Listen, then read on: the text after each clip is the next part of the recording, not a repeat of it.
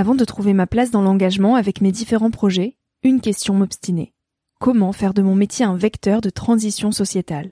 Comment avoir un impact et faire ma part au quotidien? Si vous écoutez Nouvel Oeil, vous vous posez certainement aussi ces questions-là.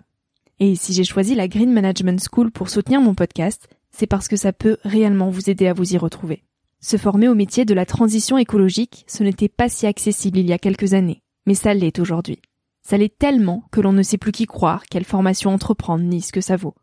Alors j'ai fait les recherches pour vous, et j'ai trouvé l'école que j'aurais tant aimé faire il y a quelques années, quand j'étais paumée.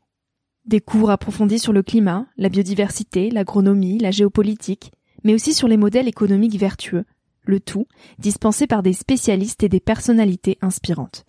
Créer un autre lendemain que celui qui s'annonce, c'est leur mantra, et derrière cette idée, la mission de Green Management School est de former de nouveaux managers capables de transformer les entreprises et les organisations de l'intérieur. Toutes les informations sont en description. Merci à Green Management School de croire en nouvel œil en soutenant cette saison de podcast. Tout de suite, place à un nouvel épisode. Cet épisode est un extrait du podcast publié lundi dernier. Il est à écouter et à réécouter quand la motivation ou le sourire te manqueront. Ce mini-épisode pourra remplacer Instagram pendant ta pause de 10 minutes, se retrouver dans tes oreilles avant de t'endormir ou à ton réveil pour commencer ta journée dans la joie. Si cet extrait te plaît et que tu as envie d'en connaître plus sur mon invité de la semaine, l'épisode en entier t'attend chaudement sur Nouvel Oeil. Avant, j'avais tendance à m'auto-flageller et, et s'il y a bien un truc que Vipassana m'a appris, tu vois, moi je suis plutôt le genre de mec qui va toujours chercher le, le mieux, le kiff, l'amélioration, l'optimisation. En plus, ma personnalité, mon cerveau est fait comme ça, j'optimise. Sauf que Vipassana, donc la retraite méditative, m'a fait comprendre que la vie, c'est pas une ligne droite qui monte tout le temps. C'est comme un oscillogramme. Ça monte, ça descend, ça monte, ça descend. C'est comme les civilisations qui ont parcouru, euh, qui ont grandi sur Terre. T'as eu les Égyptiens, les Gréco-Romains, les Romains, puis après t'en as eu d'autres, les Visigoths. En fait, c'est personne peut rester au top. C'est comme tout, ça t'apprend que le bonheur, c'est ça qui est génial, c'est qu'il peut monter, il monte, il monte, mais il va partir. il va laisser place à la douleur. Mais ce qui est beau, c'est que la douleur, elle va être là, mais elle va partir aussi.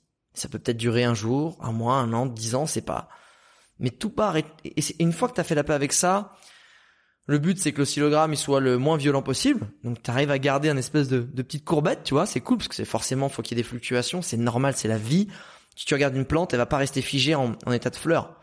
Elle va grandir, elle va éclore, elle va se mettre les graines, elle va mourir, et elle va en refaire d'autres. Et c'est pareil en vrai. C'est, comme ça la nature, ça évolue.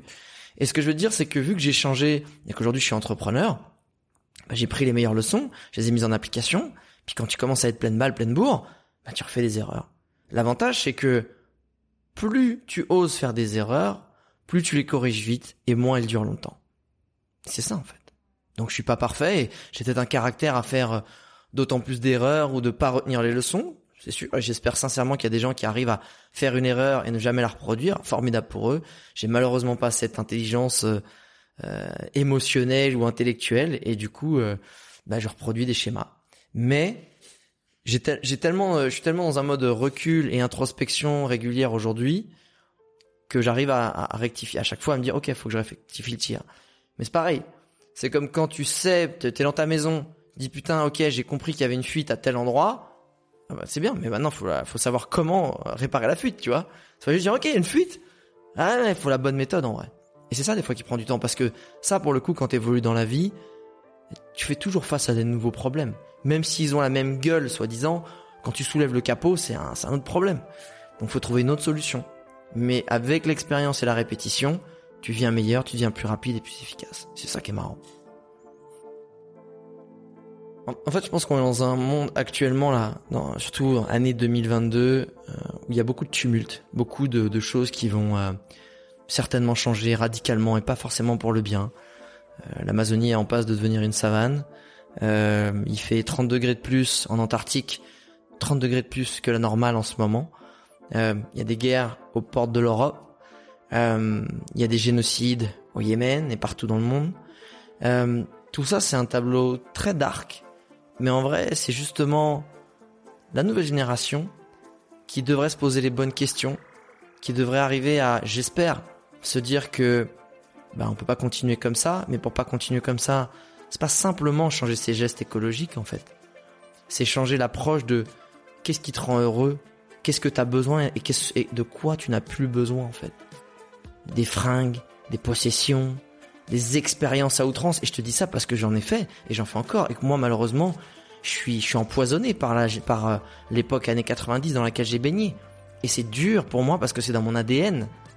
Et pour moi, j'ai envie qu'on me regarde de haut et que la nouvelle génération elle me regarde de haut et me dit mais qu'est-ce que tu fais, mec? T'es, t'es baisé, tu, tu, tu fais du wakeboard euh, avec un bateau à moteur dans de l'eau potable dans un lac, tu vois? J'ai envie qu'on me dise ça. J'ai envie que les jeunes ils comprennent là où est le vrai challenge. Et j'ai envie qu'ils arrivent à comprendre comment changer le monde actuel qui va...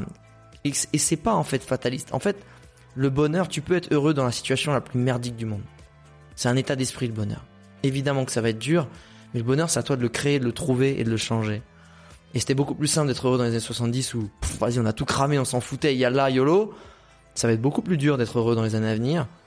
Mais je pense que c'est le vrai challenge. Et c'est le challenge le bonheur, il se passe dans l'action aussi. C'est comment tu mets en action ce que tu ressens et ce dont tu as envie. Donc, euh, passez à l'action et les gens qui nous écoutent dans les bonnes choses, dans le mindset que vous arriverez à changer et, et construire, qui n'est pas celui qu'on a réussi jusque-là à atteindre. Donc, euh, à vous de jouer.